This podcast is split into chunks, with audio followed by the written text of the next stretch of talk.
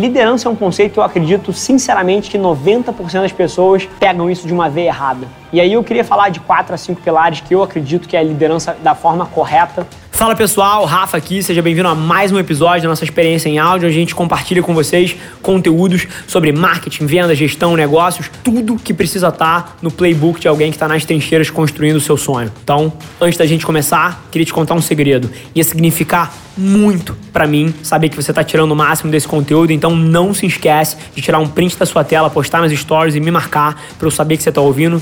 Quem já me mandou alguma mensagem, já me mandou algum direct, sabe que eu respondo pessoalmente todas as mensagens. E agora, sem enrolação, vamos para o episódio de hoje.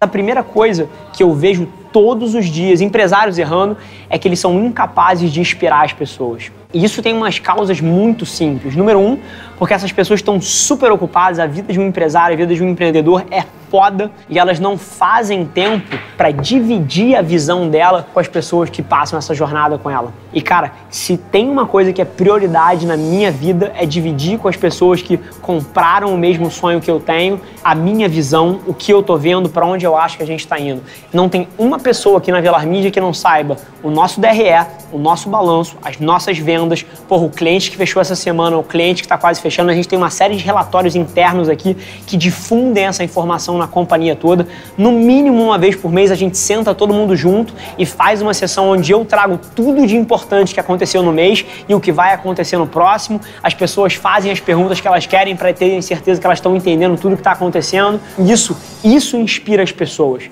Então inspirar as pessoas não é sobre você ser aquele cara no cavalo branco com a espada para cima e uma capa. Tem nada a ver com isso. Tem a ver com você dividir o seu sonho e você dividir o seu porquê para que as pessoas possam se conectar com isso. Então esse é o primeiro ponto. Número dois, ninguém gosta de trabalhar sendo mandado o que fazer a cada segundo.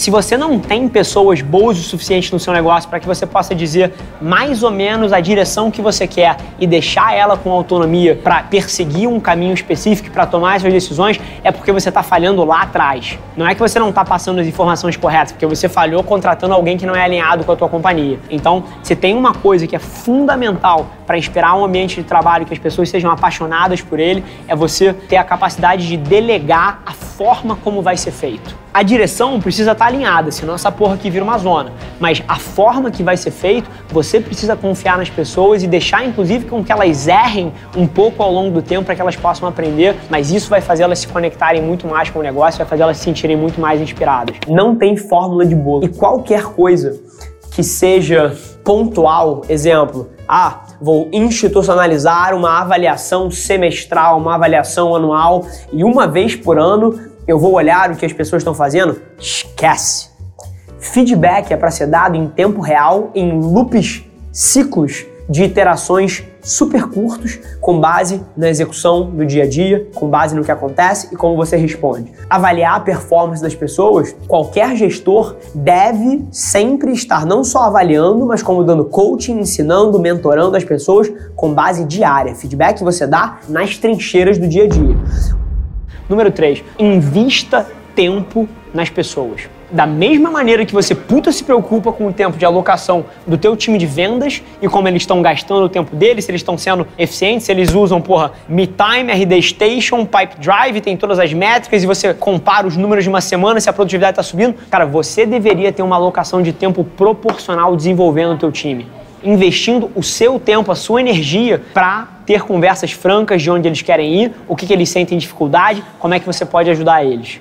Investir tempo para encontrar as melhores pessoas, não só na hora de atração, mas também aqui dentro conseguir separar o joio do trigo, basicamente entendendo quem de fato respeita os valores que a gente acredita. A gente aqui na agência tem sete valores, defende os valores internamente e esse tipo de coisa ele é observado no dia a dia, assim, não tem mistério. Se você lidera uma empresa e você não consegue olhar para sua equipe e falar esse cara aqui é um representante perfeito da minha cultura, essa pessoa aqui não tanto, é porque nem você sabe qual é a cultura que você quer construir. E aí eu super entendo, porque tem muita gente que não para para fazer isso porque nem sabe. A quantidade de gestor que não deveria ser gestor é absurda. Porque, número um, não tem domínio das funções abaixo e não tem, porra, como ajudar as pessoas, não pode servir o seu time como uma alavanca para potencializar os resultados. E número dois, pessoas que não têm o um mínimo de interesse. É aí que eu vejo o maior problema. Interesse no ser humano que está do outro lado da mesa. E aí usa as pessoas só como uma ferramenta, uma engrenagem para a sua máquina de dinheiro, para botar dinheiro no seu bolso. É óbvio que você não vai conseguir inspirar ninguém fazendo isso. Ninguém gosta de ser usado, as pessoas gostam de se sentir parte de alguma coisa e se preocupar pelo ser humano do outro lado da mesa é uma parte fundamental disso. Então, invista tempo nas pessoas, desenvolvendo elas, não só como profissionais, mas como ser humanos também. Isso tem retornos desproporcionais ao longo do tempo. E número quatro, eu diria que são raras as pessoas que eu vejo fazendo raras são as pessoas que estão dispostas de fato a ter sócios nesse sonho se você é o fundador, se você abriu esse negócio lá desde o começo, você tem o controle da companhia, você é o dono daquilo. E eu vejo isso todos os dias. Porra, pessoas que falam: caramba, eu não tenho ninguém tão comprometido quanto eu nesse negócio aqui. Caramba, o que eu queria era uma diretoria, uma gerência e funcionários e pessoas que trabalhassem tanto quanto eu. Cara, ninguém vai se comprometer tanto com o teu sonho se você tem 100% desse sonho, se você não divide essa pizza com ninguém. Então eu não sou lunático ao ponto de esperar que outras pessoas trabalhem tanto quanto eu. Eu vou dar um passo atrás aqui para poder explicar de maneira organizada é, o que, que, são contribuições estruturais e o que, que, são contribuições pontuais. Não é só trabalho que merece ser remunerado. Trabalho tem valor, esforço tem valor? Tem, mas é longe de ser tudo. O que tem mais valor é resultado, é geração de valor dentro da companhia. E a maneira que eu gosto de olhar para isso, na hora que alguém contribui pontualmente para o seu negócio, um vendedor que fecha uma puta venda, isso foi uma contribuição pontual amanhã, se ele vai para Bahamas e para praia, esse resultado não continua sendo gerado, aquela venda já passou. Ele não vai vender uma por dia depois. Isso é uma contribuição pontual. E na minha cabeça, contribuições pontuais, mesmo que sejam recorrentes, merecem remunerações pontuais. Então você paga isso com bônus, você paga isso com variável.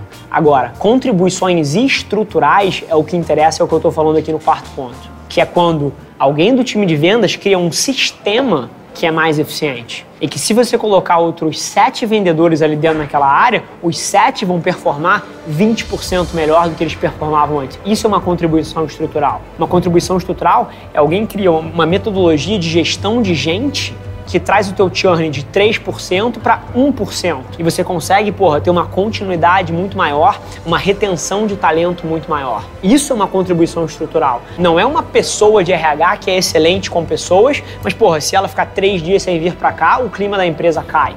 É um sistema de gestão que funcione. Então isso é uma contribuição estrutural. E na hora que você começa a ter pessoas dando contribuições estruturais para o teu negócio, se você quer manter esse cara no longo prazo, você vai precisar dividir o teu sonho com ele, dar um pouco de participação, colocar ele para dentro do negócio. Então, são basicamente essas as quatro coisas que eu acredito que um gestor possa fazer e que eu faço todos os dias para conseguir inspirar as pessoas, não só as pessoas, mas também criar um ecossistema hiper produtivo e hiper positivo dentro da sua companhia e que eu vejo 0,0001% das pessoas dedicando algum tempo para construir. Esse foi mais um episódio da nossa experiência em áudio e como eu já falei, eu adoraria saber que você está gostando do que a gente está compartilhando por aqui. Então não esquece, se você está tirando valor desse conteúdo, ia significar o mundo para mim, que você tirasse um print da sua tela, postasse no stories me marcando e aproveita para ir na sua plataforma favorita também e deixar um rating de cinco estrelas e um comentário lá, ajudando a gente a construir essa comunidade tão vibrante que move o Brasil para frente através do empreendedorismo e que fala desse Brasil que dá certo. É um prazer ter vocês comigo e a gente se vê no próximo episódio do podcast.